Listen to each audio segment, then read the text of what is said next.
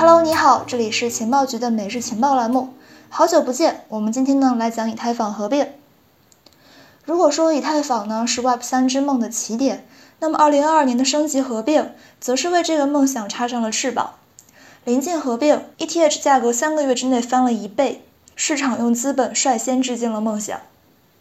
最新消息显示，以太坊将会在九月份正式合并。这次合并呢是以太坊升级2.0的第一个阶段。整体升级完成之后呢，以太坊的手续费、能耗还有转账时间呢都会大大降低，造福用户。但是要等到包含这次合并的一共是四个阶段全部完成之后，以太坊2.0才会真正实现。这可能至少需要三年时间。所以说，眼下我们只是把这个精力放在这一次的合并就可以了。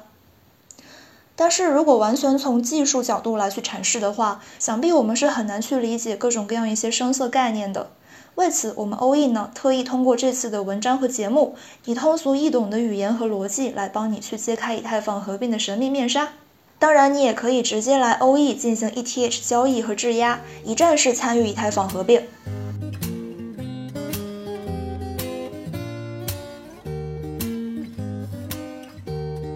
那么，我们先来问出第一个问题，也就是矿工们赖以生存的 POW 是出了什么问题才会被舍弃吗？简单来说，合并呢就是以太坊主链从 POW 转为 POS 的过程。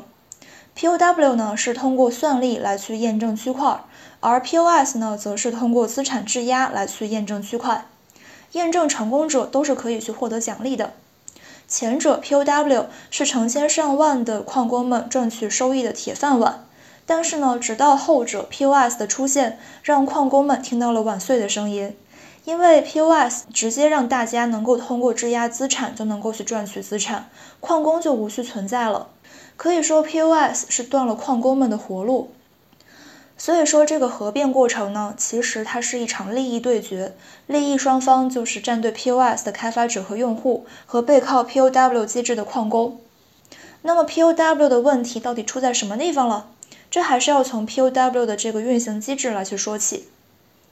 在 POW 机制之下，以太坊作为一条公链，可以被理解成为一种去中心化操作系统，类似于像 Windows。它的这个数据存储、传输还有计算，都是不依赖于中心化服务器或机房的，而是依靠遍及全球数以万计的矿机。矿机的主人也就是矿工，为了能够从挖矿生意上赚取更多奖励，不惜联合同行组合兼并，到最后形成了矿池。规模化的赚取暴利性的奖励，同时呢，他们仗着这个计算资源够强，变本加厉的向用户收取更高的手续费。可见 POW 呢，其实就是变相的默许矿工联合起来垄断计算资源，来去实现利益最大化。但是羊毛出在羊身上，这也是我们大众所诟病的 POW 的缺陷。第一点就是矿工们为了去获取更多以太坊而去比拼算力，不断抱团增加能耗，形成了一个非常恶性循环式的军备竞赛，造成了很大的资源浪费和环境污染。第二就是 POW 的公平呢，其实只是相对意义上的，相当一部分的矿工把这个算力寡头化了之后，掌控了以太坊产出的垄断权。另外，当他们产能占比超百分之五十一的时候，可能会出于自身利益的考虑而去牺牲生态发展，就像是上市公司的某一个大股东掌握了股权，就可能会不顾大局，为己谋私。而第三点呢，就是以太坊的这个 POW 机制之下，密码确认流程非常繁琐，一笔笔账单排队等待确认，导致了以太坊到账速度非常慢。既然是需要排队，矿工就会有理由让插队的人来去交手续费，所以说这个手续费是越来越高。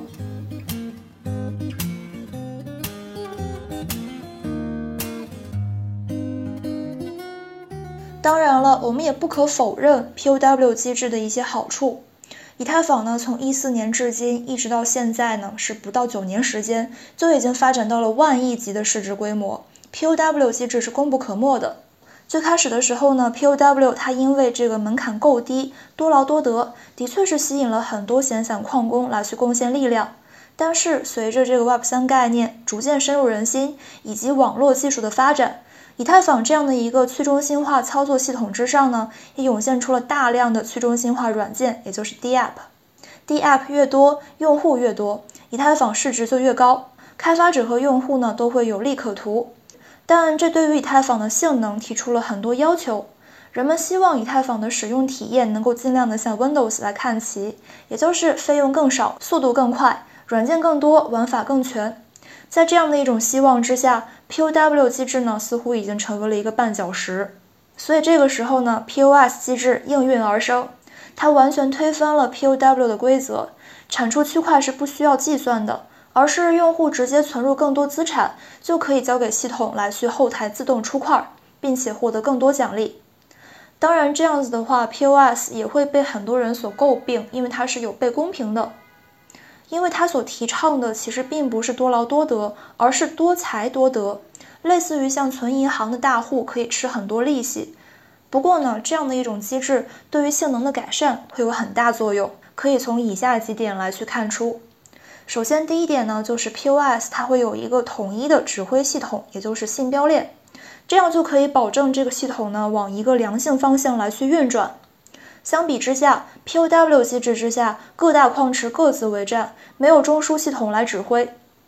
所以说，在这个 POS 信标链的统一协调之下，在以太坊存入了三十二个 ETH 的用户呢，就可以自动的去处理交易者提交的数据处理需求。然后呢，就可以躺赢赚钱了。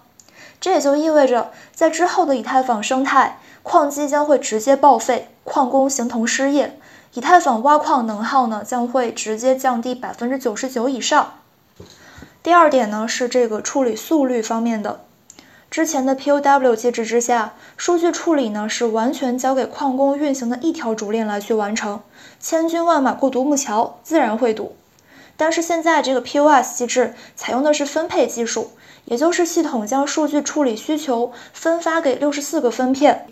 分流之后呢，这个拥堵自然会被缓解，随之而来的就是交易确认速度被加快了，同时不堵了之后，手续费也会更便宜，毕竟没法做排队的生意了，再也没有什么理由来去收高价了。同时还有很有意思的一点，就是手机和电脑又可以申请成为分片节点，所以说这个历史又重演了。第三点呢是公平方面的，之前的 POW 机制之下，掌握了绝对垄断权的矿池，如果说选择了罢工，那么以太坊就会整个停摆，就好比是 Windows 最大的这个机房和服务器停电。但是在 POS 之下，信标链呢将会将这个数据处理权随机分配给任意一个分片链，这样子的话就不可能一家独大了，就类似于像是国王呢将这个兵力随机分配给了六十四个将军，这样子就谁也不能够去发动军事政变了。从以上这三点可以看到，POW 转 POS 对用户和开发者来说都是很好的事情，所以说无论是以太坊的灵魂人物威神，还是围观群众。都是非常的支持的，嗯，不过断人钱财就如同是毁人活路，被 POS 逼到了失业边缘的矿工们，他们自然也不会坐以待毙呀。所以说，一场反击正在悄然上演。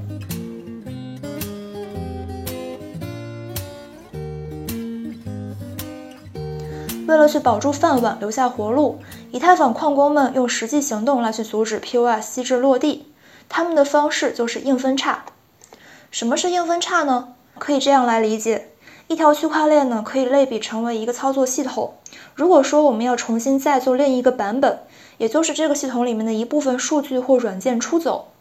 在之前区块链世界里面，比特币和以太坊都发生过分叉，但那个时候呢，因为生态规模比较小，没有太多用户和软件，所以这个影响也是很有限的。